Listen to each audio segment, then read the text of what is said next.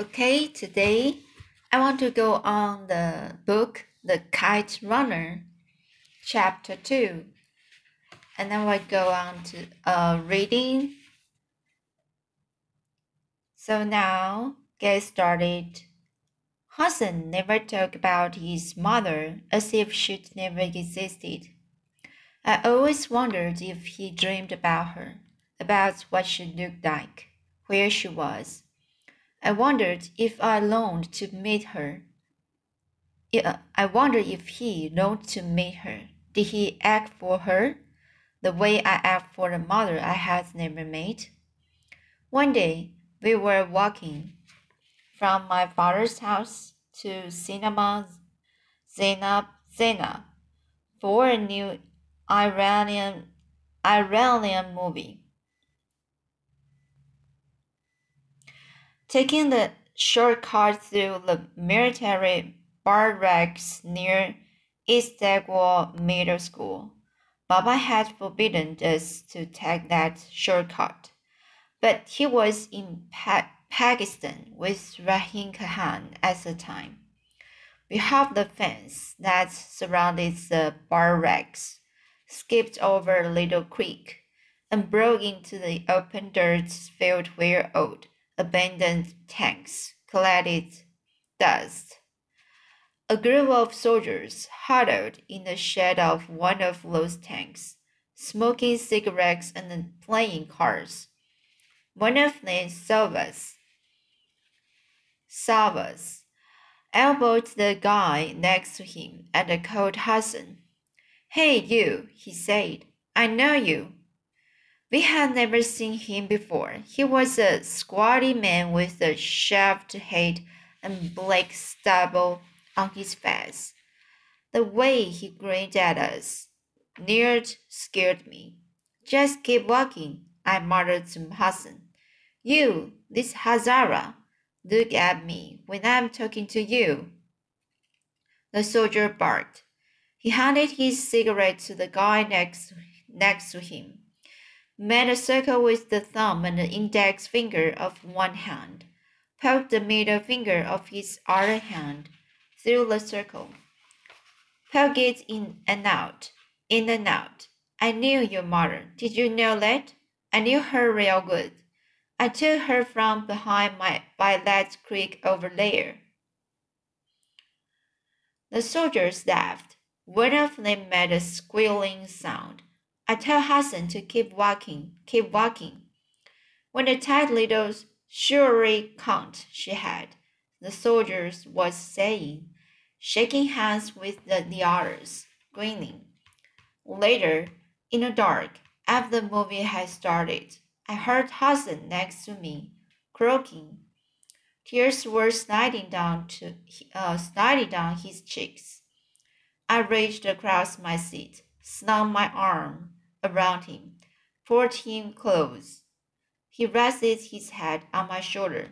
He took you for someone else, I whispered. He took you for someone else. I'm told no one was really surprised when Sanaubar eloped. People had raised their eyebrows when Ali, a man who has memorized the Koran, married Salambar. Salambar a woman 19 years younger, a beautiful but notoriously unscrupulous woman who lived up to her dishonorable rep reputation. Like Ali, she was a Shia Muslim and an ethnic Hazara. She was also his first cousin and therefore a natural choice for spouse. But beyond those similarities, Aryan and Sanaubar has little in common, least of only their respective appearances. While Sanaubar's brilliant green eyes and the impeach face had, rumor has it, tempted countless men into sin. Ali had a congenial, con, congenital paralysis of his lower facial muscles. a condition that rendered him unable to smile and left him perpetually grin-faced. It was an odd thing to see the stone-faced Ali happy or sad, because only his slanted brown eyes glinted with a smile or wailed with sorrow. People say that eyes are windows to the soul. Never was the more true than with Ali, who could only reveal himself through his eyes. I have heard that sonobor bars, suggestive stride, stride and um, oscillating hips sent men to reverse, reveries of reveries of infidelity, but polio has left Ali with a twisted, atrophied right leg that was zero skin over bone with little in between except a paper thin layer of muscle. I remember one day when I was eight, Ali was taking me to the bazaar to buy some naan. I was walking behind him, humming, trying to imitate his walk. I watched him swing his squiggy leg in a sweeping arc, watched his whole body tilt impossibly to the right every time he planted that foot. It seems a mirror it seems a minor miracle he didn't tip over with each step. When I tried it, I almost fell into the gutter. They got me giggling. Ali turned around, called me amping, amping. He didn't say anything. Not then, not ever. He just kept walking. Ali's pace and his walk frightened some of the younger children in the neighborhood. But the real trouble was with the other kids. They chased him on the street and then mocked him when he hobbled by. Some had taken to calling him Babalu or Bugreman. Hey, Babalu, who did you get eat today? They barked to a chorus of never. Who did you eat, you flat-nosed Babalu? They called him flat-nosed because of Ali and Hassan's characteristic Hazara, Mongolo, Mongoloid features. For years, that was all I knew about the Hazaras, that they were Mongol descendants, descendants, and that they looked a little like Chinese people. School textbooks rarely mentioned them and referred to their ancestry only in passing. Then one day, I was in Baba's study, looking through his stuff, when I found one of my mother's old history books. It was written by an Iranian named Khorami. I blew the dust off it, sneaked it into bed with me that night, and was stunned to find an entire chapter on Hazara history, an entire chapter dedicated to Hazar Hazans people. In it, I read that my people, the Pashtuns, had persecuted and oppressed the Hazaras.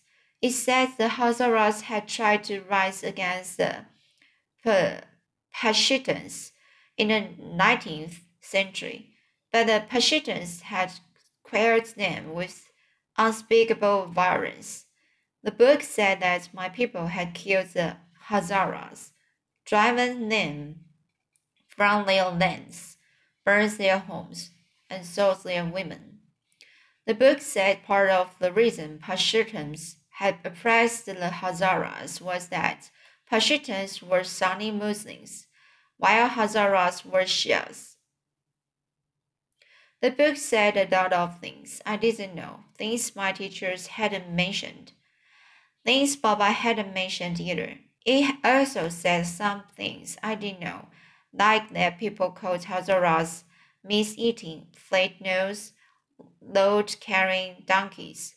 I had heard some of the kids in the neighborhood yell those names to Hassan. The, fo- the following week, after class, I showed the book to my teacher and pointed to the chapter on the Hazaras. He skimmed through a couple of pages, snickered, handed the book back. There's the one thing Shah's people do well, he said, picking up his papers, facing themselves as martyrs. He wrinkled his nose when he said the word Shahs, like it was some kind of disease. But despite sharing ethnic heritage and family blood, Sanaubar joined the neighborhood skis in taunting Ali. I have heard that she made no secret of the disdain for his appearance. So I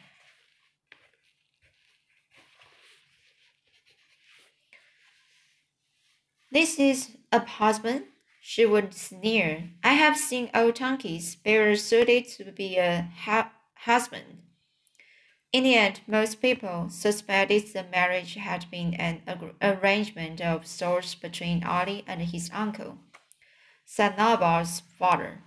They said Ali had married his cousins to help restore some honor to his uncle's blemished name even though Ali, who had been orphaned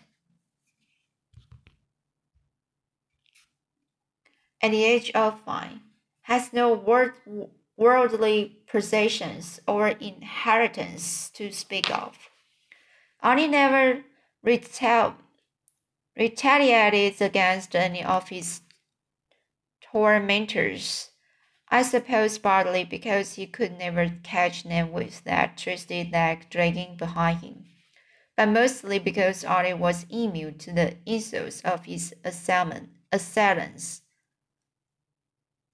He had found his joy, his antidote, the moment Sanaubar had given birth to Hassan.